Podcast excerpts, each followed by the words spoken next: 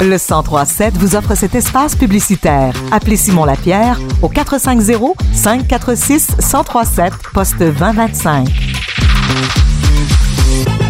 À la salle Laurent Paquin, le 30 septembre prochain, eh bien, l'humoriste euh, Mathieu Pepper sera en prestation pour son premier one-man show et je suis avec au bout du fil pour en parler. Mathieu, bonjour. Allô, comment tu vas? Ça va super bien, merci beaucoup. Tu es, euh, en, euh, t'es présentement en rodage pour ton premier one-man show qui s'appelle En attendant la fête au village. Donc, euh, premièrement, comment ça se passe, ce rodage-là? Ça se passe super bien. J'ai vraiment du fun. euh, je savais que je savais que c'était difficile d'écrire un one-man show, mais euh, Mhm. mais j'ai quand même du fun tout au long. Fait que je suis- euh, à date là, tout se passe bien, bien excité de, de- de présenter ça au monde. T'en as fait combien à date des, des rodages, là? Oh, une cinquantaine. Une moi, une cinquantaine, ouais. Mais tu sais, j'ai commencé en écrivant le show. Euh, j'ai commencé par écrire le show euh, sur euh, sur scène au bordel Mhm. l'année passée. Fait que j'en faisais plein, plein, plein de petits shows, tu sais. euh, Puis le show était pas écrit encore. Je faisais juste des heures, il y avait bien du rodage. Puis après ça, on a commencé le, le vrai rodage avec quelque chose qui, qui se tenait. Bon, pas, pas tous les soirs, là, mais a- la majorité du temps, il y a des choses qui se tenaient. Y a-t-il des, des blagues que t'as dû enlever, que t'as dû rajouter pour finir? Ça, c'est sûr, ça sert à ça, un rodage. Mais t'en as-tu beaucoup de, de trucs que t'as dû enlever? Ouais, quand même. Tu sais, j'ai, euh, j'ai vraiment essayé d'aborder les sujets. Le show- est super personnel. Fait que des fois, j'avais comme une envie de, de- de- d'aborder des affaires. Puis, tu sais, rapidement, je me rendais compte soit que c'était soit que c'était trop deep, soit que j'avais pas encore l'angle. Tu sais, souvent, l'humour, c'est une question d'angle. là. Tu peux parler de tout, mais as-tu le bon angle pour le faire? Fait que, il y a, ouais, ouais, il y a bien des affaires. Il y a du monde qui ont vu des, euh, des, des numéros qui avaient plus, euh, plus d'espoir que Ah. de jokes. Puis finalement, ben, ça, ça, ça finit, dans- ça finit en corbeille ou dans un, euh, dans un dossier pour un prochain show, peut-être. Quand tu dis un, un show euh, pas mal euh, personnel, c'est quoi tu veux dire euh, par rapport euh, là-dedans? Ben, Ben, dans c'est tes jokes. si- Ouais. Ouais, c'est comme si dans les, dans, dans les sujets que, que, que, que j'aborde, j'essaie toujours de j'essaie toujours que ça soit vraiment, vraiment comme connecté à, à ce que à ce que je vis ou à ce que je ressens. Tu sais, j'ai- j'ai- souvent que j'écris au chess, là, qui est une façon de dire que tout m'a passé par le chess. C'est souvent des choses qui, qui m'ont fait mal à un moment donné, Ok. puis que là, après ça, mon, mon, mon, mon, système fait que moi, je ris de ces affaires-là. Fait que je l'amène sur scène, mais il y a des fois que soit j'étais pas prêt à en parler de toute évidence, ou soit que je, je trouvais juste pas la, la bonne façon d'être d'être personnel, tu sais, avec cette affaire-là. Fait que c'est un peu comme ça que je, que, je, que, que je calcule si ça fait le show. Ça parle-tu de moi pour vrai? Ça parle-tu vraiment de quelque chose que j'ai vécu? Sinon, ben, j'essaie de le tasser. Pourquoi ton show s'appelle En attendant la fête au village? Ça m'in- Ça m'intrigue.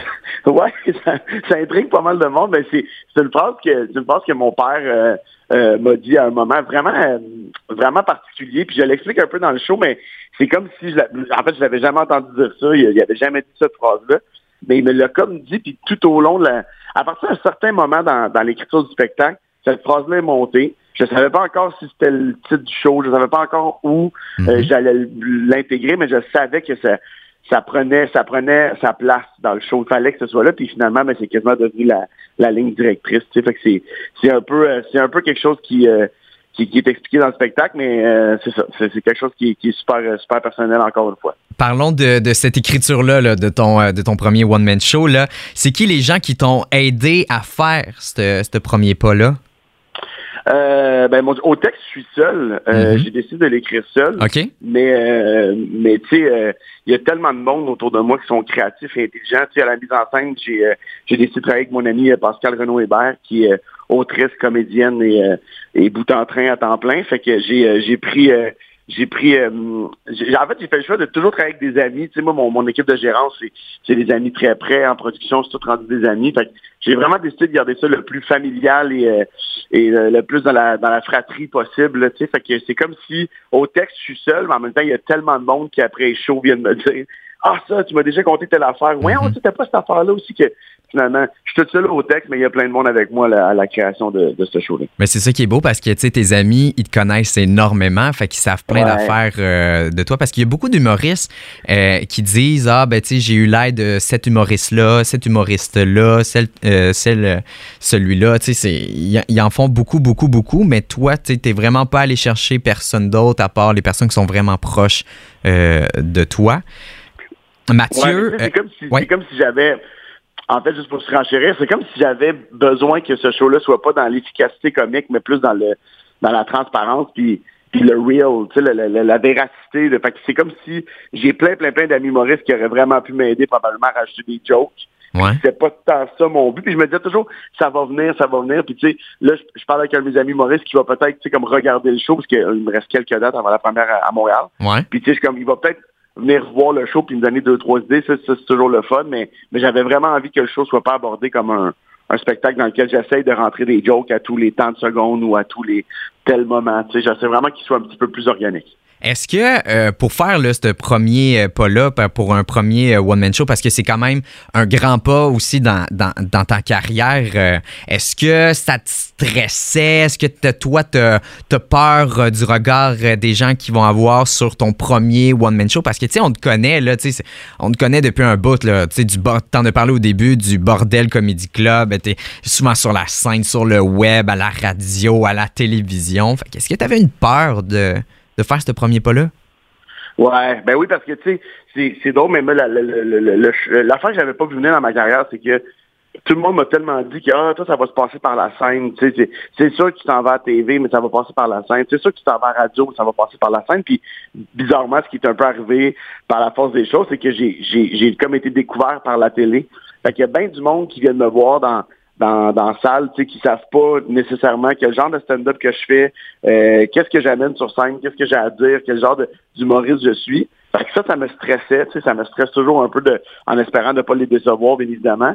Puis ben, le regard des autres, c'est probablement ma plus grande faiblesse. J'ai toujours peur de ce que le monde va penser de, de ce que j'ai à apporter. Est-ce que c'est est-ce que je suis euh, est-ce que ça vaut la peine que je monte sur scène? Est-ce que j'ai quelque chose à dire? C'est toujours des questions qu'on se pose, mais je pense que dans le processus, il faut mettre ça de côté parce que sinon, euh, euh, c'est déjà ardu, mais si tu te rajoutes cette pression-là euh, trop intense, ça, ça, à ce moment-là, ça devient non productif. Parce que, euh, écoute, euh, j'ai, j'ai écouté beaucoup, beaucoup de ce que tu fais. T'es, un humoriste là, extraordinaire, t'es très bon. Euh, et dans un des podcasts que t'es allé avec Mike Ward, si je me trompe pas, OK?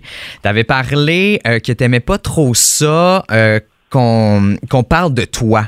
Je me souviens dans un bout, là, je sais pas si tu te rappelles de, de, cette émission-là, mais là, tu sais, tu vas quand même projeter ça là, aux, gens. Là. Fait, toi, ça te fait quoi là-dedans? C'est toujours cette, euh, c'est très paradoxal, mais on dirait qu'il y a comme quelque chose de, je sais pas, il y a quelque chose que moi je contrôle ce que je dis, tu sais, puis euh, les gens qui vont venir voir le show vont se rendre compte que je parle beaucoup plus de mes failles que je mhm. parle de mes bons coups. Tu sais, je montrais jamais sur scène pour parler de mes bons coups. Même il y avait un numéro dans lequel que je voulais vraiment vraiment aborder, puis je pensais que c'était le bon moment, puis la seule façon que je trouvais de l'amener, c'est un projet que j'avais fait, puis que j'en parlais un petit peu, puis ça me mettait mal, tu sais, soir après soir, puis à un moment donné avec l'équipe, j'ai fait, hey, je faut que je l'enlève, je suis pas bien. Tu sais. Ah, fait que je suis juste rentré un soir, j'avais enlevé ce numéro-là, puis ils ont fait Hey, il est plus là, puis je suis comme non, c'est ça, je suis plus je suis pas à l'aise de faire mm. ça comme ça. Tu sais, je pense que dans les podcasts, je pense que tu fais référence à celui que j'ai fait avec Stéphane Rousseau, c'est oui. que les, les, les, gars, ils sont mis à parler de, de, de l'Olivier ou ils sont mis à parler de hey, les enfants vont bien, puis ça, c'est quelque chose qui me met mal, puis que j'ai c'est pas de la fausse humilité, j'ai vraiment de la difficulté à je travaille là-dessus, là, parce qu'à un moment donné, quand tu vas à TV, tu sais, ou quand tu es en entrevue, où les gens, ils veulent que tu parles de tes affaires. il y a comme quelque chose que j'essaie de trouver un équilibre qui, va donner ce que les gens veulent, mais qu'ici, je va faire que je suis bien, que je me sentirai pas mal après ça en, me couchant le soir de dire, ah, mon Dieu, j'ai parlé de mon projet pendant tant de temps, puis ça me met mal. mais sur scène, j'ai vu que c'est contrôlé par moi, ça me va.